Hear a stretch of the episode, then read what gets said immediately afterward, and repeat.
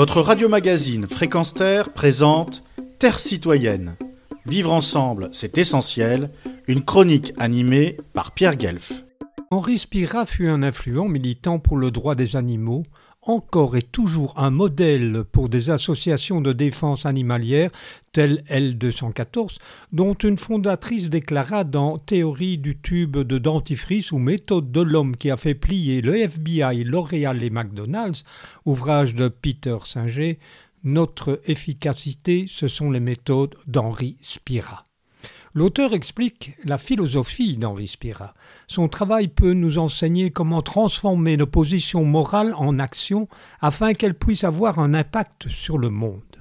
Les campagnes de Spira aboutirent à supprimer ou à limiter la souffrance animale et la théorie de ce pacifisme manifestant seul semblait aussi simple que de déboucher un tube de dentifrice à savoir, d'un côté, tenter d'enlever ce qui obstrue l'ouverture, de l'autre, appuyer sur le tube. Résultat de l'opération, lever l'obstacle et faire pression. Ajoutons qu'à chaque problème posé, il suggérait une solution crédible.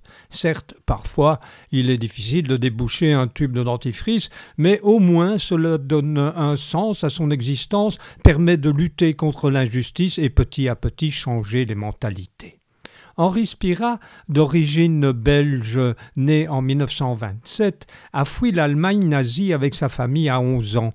Puis à l'âge adulte, il émigra aux États-Unis, devint marin, ensuite syndicaliste et enfin activiste à temps plein.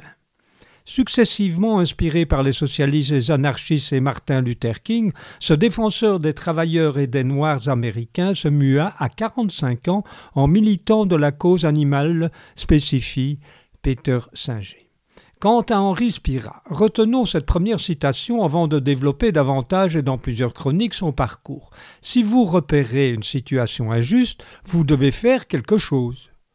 Peu enclin à servir sous les drapeaux des USA, il fut cependant intégré de force à l'US Army en 1952, alors que, je cite l'auteur, la marche au pas et les manœuvres militaires lui paraissaient vaines. À vrai dire, ces deux années passées dans l'armée américaine l'éclairèrent sur ce qui allait devenir l'œuvre majeure des vingt-cinq dernières années de sa vie. L'armée ne cherchait pas à nous inspirer, elle s'efforçait de produire des robots humains.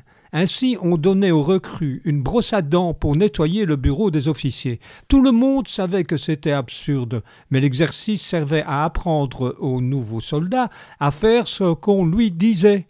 Tel un zombie, le soldat n'avait droit ni à une conscience, ni à de la spontanéité.